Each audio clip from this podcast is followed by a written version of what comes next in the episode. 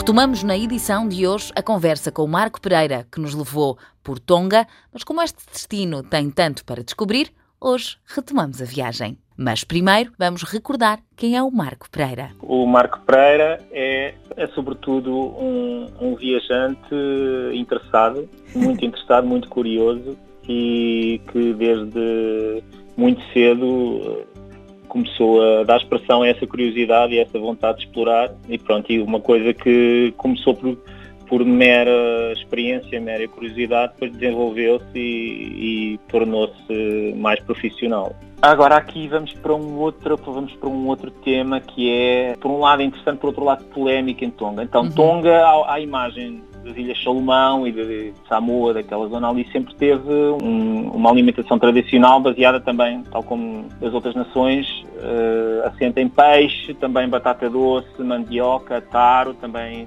arroz, etc, etc. Só que nos últimos tempos o abandono desta alimentação uh, tem-se revelado um grave problema. Nós temos inclusivamente um artigo no, no Gato Globe uh, no nosso site que se chama Pacífico XXL porque uh, com o passar dos tempos, por causa do, do, do, que era trazido dos imigrantes tonganeses fora, na Nova Zelândia, nos Estados Unidos e isso, começaram a introduzir muito fast food. Não foi só fast food, também houve ali algum oportunismo da parte de outros países que começaram a, a exportar para lá um, alimentos que são muito pouco saudáveis, eles chamam aquilo os mutam flaps, então, não sei, não sei muito bem qual é a tradução exata disto em português, mas é barriguinha ou maminhas de cordeiro. Uhum. E os, os tonganeses, tam, também os chamuanos e por aí fora, têm tido muitos problemas de obesidade e de diabetes, etc, etc, porque abandonaram a tradição, abandonaram demasiado a tradição uh, alimentar e, e, estão a consumir demasiado estas coisas.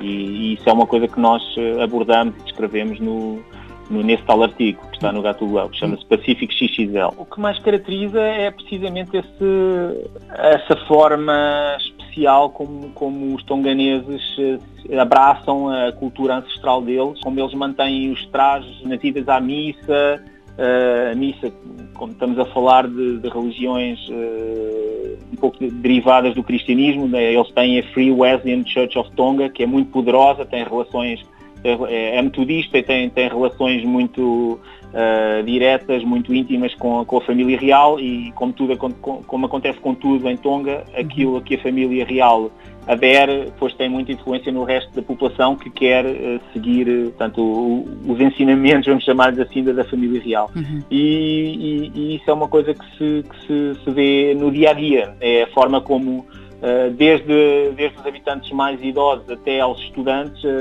andam na rua com, com, vestes eh, tradicionais, os uniformes dos colégios são, são também muito peculiares. O que é que achamos mais interessante? Achamos mais interessante o, o amor que os tonganeses têm pelo rugby, por exemplo. Uh, lembramos de, de, assistir a treinos de rugby ao fim do dia em campos que não eram bem real, aquilo não eram bem relevados, aquilo eram ervados com erva muito alta até ao joelho, mas isso pouco lhes interessava, eles jogam rugby com o máximo de entrega que podem e, e também achamos isso muito curioso. Achamos também muito curioso, muito curioso os cemitérios de Tonga têm, isto pode parecer um bocadinho mórbido, mas nem por isso, têm, têm lápides assim muito grandes e muito coloridas e pronto, e, e depois eh, foi basicamente explorar um pouco de cada um destes elementos em redor de Tongatapu, que é a ilha principal. Nós não nos conseguimos aventurar muito para outras porque estávamos numa viagem longa, de... aí estávamos a fazer uma viagem de um ano sem voltar a casa e tínhamos que controlar mais ou menos os custos. Explorámos eh, Tongatapu, mais eh, um ou dois ilhéus ali em redor e foi isso. O arquipélago conta com um número limitado de fontes permanentes de água doce